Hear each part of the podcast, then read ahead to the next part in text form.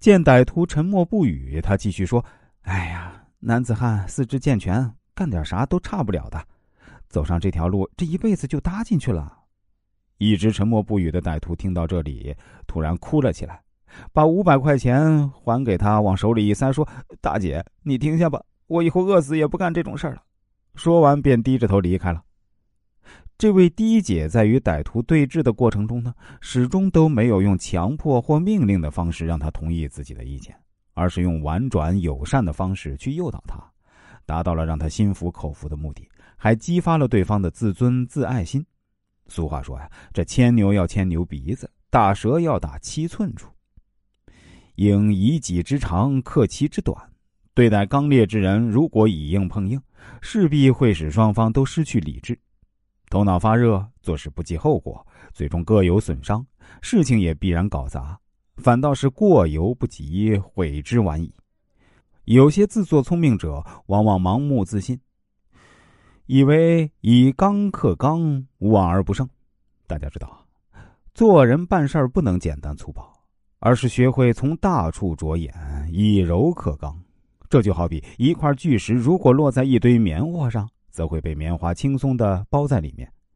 以刚克刚，两败俱伤；以柔克刚，则马到成功。下面是我给大家的一些小建议：第一呀，保持微笑。女性的微笑是最好的介绍信，是传递热情、携带温馨的佳作。在强手如林、充满激烈竞争的职场中，微笑可以代替语言。第二，学会倾听，在交际过程中呢，善于听别人说话，给他人以尊重人、有礼貌的印象，可以适当穿插一些话语啊，使对方能愉快的交谈下去。